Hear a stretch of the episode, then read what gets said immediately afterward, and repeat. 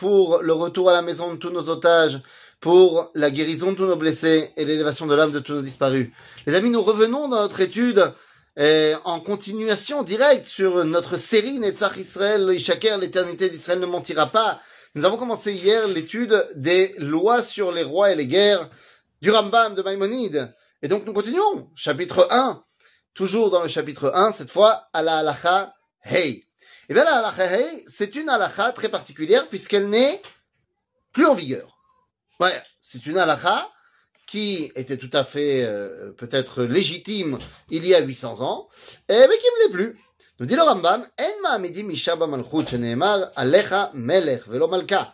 וכן כל משימות שבישראל אין ממנים בהם אלא איש.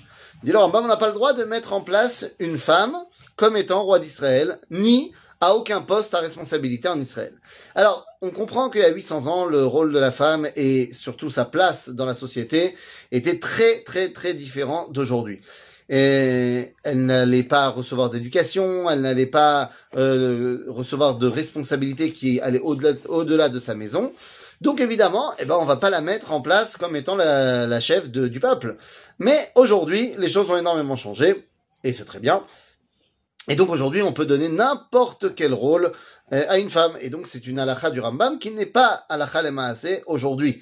Et une femme, halachiquement parlant, peut euh, occuper n'importe quel poste, y compris des postes gouvernementaux, y compris le poste euh, de Premier ministre, par exemple. Halakha ואין מעמידים מלך ולא כהן גדול, לא קצב ולא ספר ולא בלען ולא בורסי ולא מפני שהם פסולים, אלא הואיל ואומנותן נקלע העם מזלזלים בהם לעולם. ומי שיעשה ממלכה מאלו יום אחד נפסל. Alors là, c'est une halakha qui est oui en pratique, mais pas comme elle est marquée. C'est-à-dire que nous dit le Rambam, toutes les personnes qui font un travail qui est euh, reconnu de tous comme étant un travail euh, méprisable, ou du moins que les gens se moquent de ce travail, eh bien on ne pourra pas le nommer ni comme roi ni comme Cohen Gadol.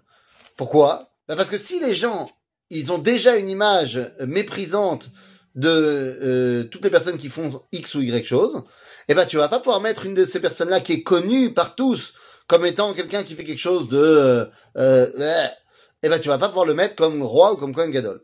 Alors, c'est une halakha qui est toujours vraie. Ce qui est pas vrai, c'est qu'aujourd'hui, il y a pratiquement plus de métiers euh, où quand tu dis je fais ça, eh ben les gens ils te regardent euh, très mal en disant euh, ça se fait pas, c'est euh, c'est honteux, un truc comme ça.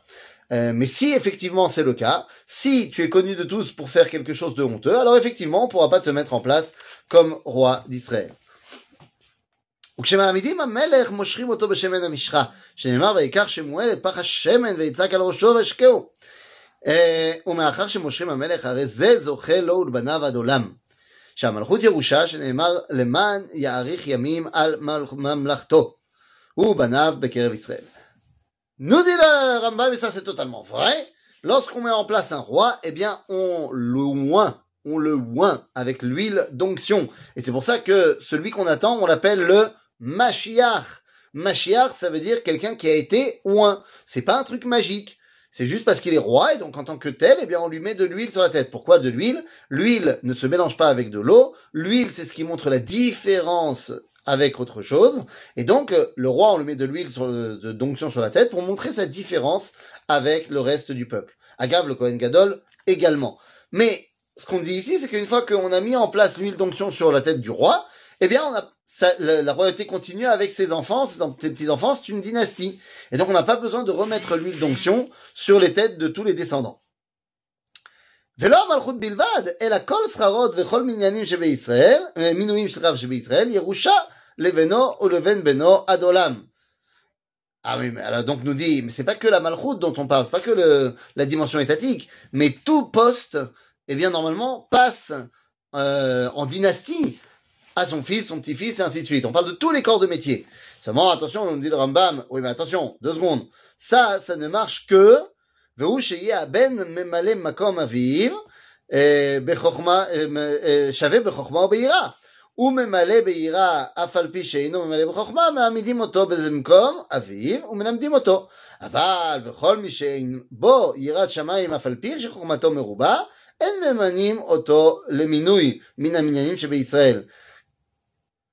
c'est vrai que le, le, le poste va directement à ton fils, mais ça c'est que s'il le mérite.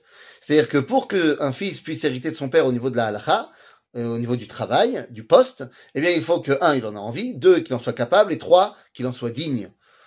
Et oui, sinon, absolument pas. Alors ça, c'est une halakha qui est vraie, mais qu'on ne voit plus non plus aujourd'hui. Pourquoi? Parce qu'à l'époque, il y avait un coiffeur dans le village, il y avait un chochet dans le village, il y avait un truc. Alors oui, à ce moment-là, tu fais profiter ton fils s'il le mérite et s'il le veut et s'il est capable avant les autres.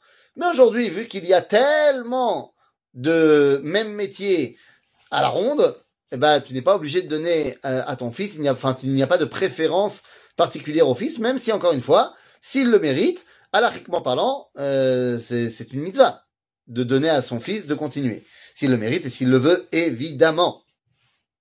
וכיוון שנמשך דוד זכה בכתר מלכות, והרי המלכות לו ולבניו הזכרים עד עולם. David a reçu l'huile d'onction, donc la malchut elle est pour lui, pour lui et ses enfants, jusqu'à la fin du monde. שנאמר כי שכה יהיה נכון עד העולם, ולא זכה אלא לקשרים, שנאמר אם ישמרו בניך בריתי. Alors, בעיקרון, David a reçu donc cette alliance pour lui et ses enfants, mais ça c'est que s'ils sont kshérim.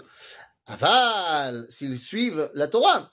Aval, ואף על פי שלא זכה אלא לקשרים, לא תיקראת המלוכה מזרע דוד לעולם. Même si il n'y a pas que des tzadikim dans les descendants de David, Dieu a décidé de ne pas enlever la royauté à David quoi qu'il arrive. Et donc c'est pour ça que le roi qu'on veut remettre en place, Mashiach, il doit être Mibet David. Ça on verra plus tard.